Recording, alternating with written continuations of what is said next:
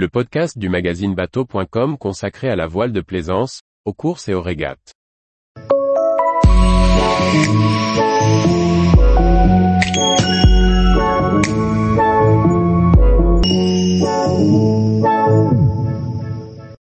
À la découverte de Persévérance, l'étonnant voilier ravitailleur de Jean-Louis Etienne. Par Maxime le Riche.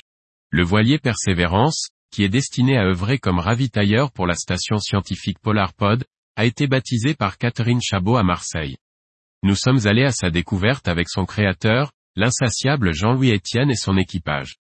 Persévérance, voilier ravitailleur de la future station scientifique dérivante PolarPod, est une solide goélette aluminium de 42 mètres de long pour un déplacement de 320 tonnes et 4,15 mètres de tirant d'eau.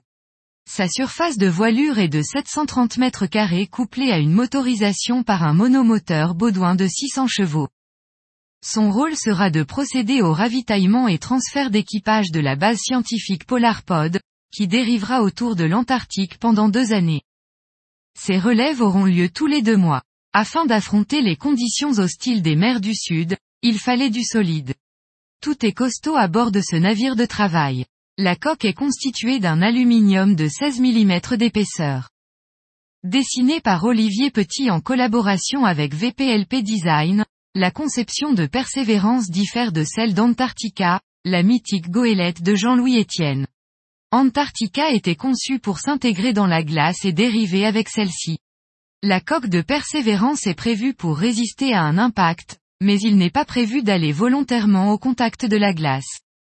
Installé sur la plage arrière de persévérance, le tender de ravitaillement sera mis à l'eau via un radier à demi immergé, comme nous l'explique Johan Muchery, le commandant du navire.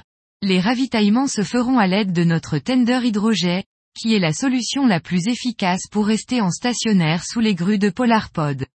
Nous avons essayé plusieurs technologies et c'est celle-là qui a retenu notre attention.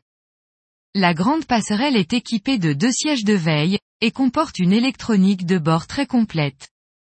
Sur le pont, les deux mâts de 33 mètres supportent une surface de voile de 730 mètres carrés. Toutes les manœuvres reviennent à l'arrière, à l'abri de l'imposante timonerie. Le mât avant est équipé d'un imposant tangon, qui est destiné à stabiliser le Yankee. Pas de spi ou de voile de portant, la performance n'est pas au programme de la goélette.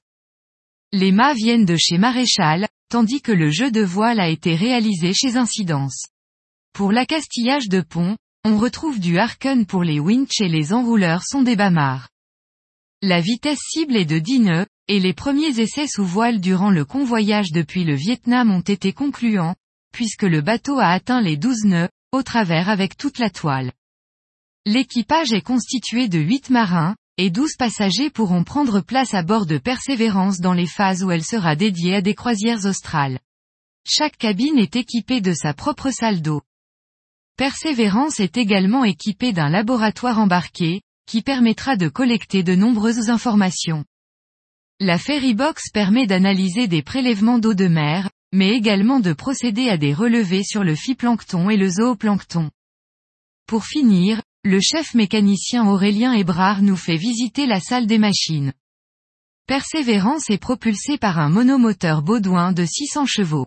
Celui-ci est entouré par les deux générateurs du bord, qui produisent du 400V juste en face, on retrouve la centrale hydraulique, qui alimente le gain d'eau et les winches. L'eau douce du bord est produite par deux désalinisateurs, qui assument la consommation de 1000 litres par jour. Tous les jours, Retrouvez l'actualité nautique sur le site bateau.com. Et n'oubliez pas de laisser 5 étoiles sur votre logiciel de podcast.